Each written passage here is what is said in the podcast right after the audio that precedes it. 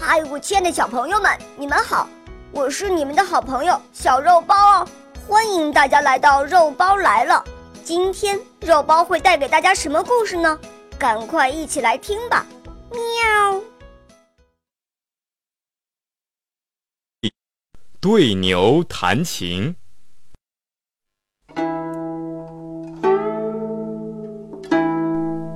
东汉有个音乐家。叫龚明仪，弹琴弹得特别好听。一天，他在草地上休息，不知不觉就睡着了。睡着睡着，只听“哞”的一声大叫，他猛然醒了过来。睁眼一看，原来是一头牛在吃草，吃得高兴了，就叫了起来。龚明仪心想。这一头牛高兴的在唱歌呢。哎，我来弹首曲子给它伴奏吧。说着，就给牛弹了一首很高雅的曲子。他弹得真好啊，到最后自己都陶醉的不得了。他以为牛肯定会像那些听琴的人一样目瞪口呆的。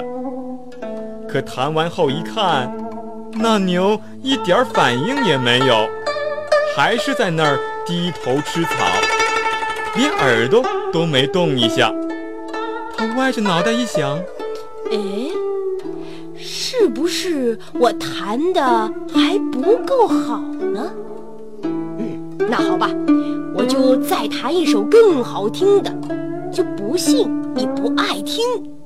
于是他想来想去，想到了一首最最好听的曲子，就弹了起来。弹啊弹啊，琴声传出去好远，把周围的人都给吸引过来。一曲完了，人们都呆在那里，半天也说不出话来。好一会儿才反应过来，他们一边用力鼓掌，一边称赞着。哎呀曲子真是只有天上才有的。听了人们的称赞，公明仪可高兴了。他想，这回牛总该听懂了吧？可他一看，那头牛还是在那儿低头吃草，还一边甩着尾巴赶蚊子呢，像是根本没听到他弹的曲子。他气坏了。站起来，对着牛大声喊着：“喂，你这家伙，这么好听的曲子，难道听不见吗？”那头牛呢，只是抬起头来看了他一眼，又去吃他的草了。人们在旁边哈哈大笑。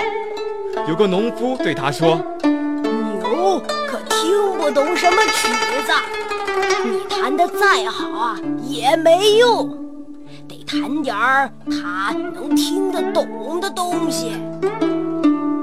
听了这话，龚明仪开始想：什么才是牛能听懂的曲子呢？他想来想去，终于想了出来。他又开始弹了起来。不过这次啊，他弹的曲子就像蚊子的哼哼声和小牛的哞哞声。哎，那头牛一听。果然抬起了头，连草都忘了吃。听到蚊子哼哼的时候啊，还摇起了尾巴呢。后来，人们从这个故事中明白了，说话做事一定要看对象，不然就是对牛弹琴了。